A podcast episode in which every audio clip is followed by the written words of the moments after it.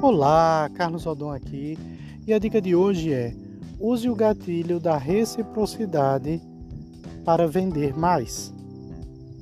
Ô Carlos, e o que é reciprocidade?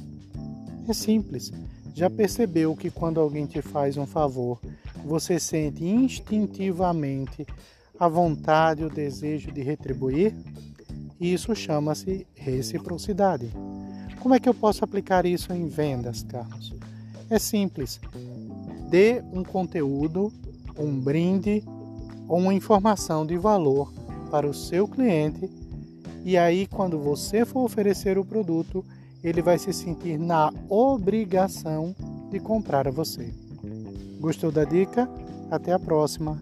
Tchau.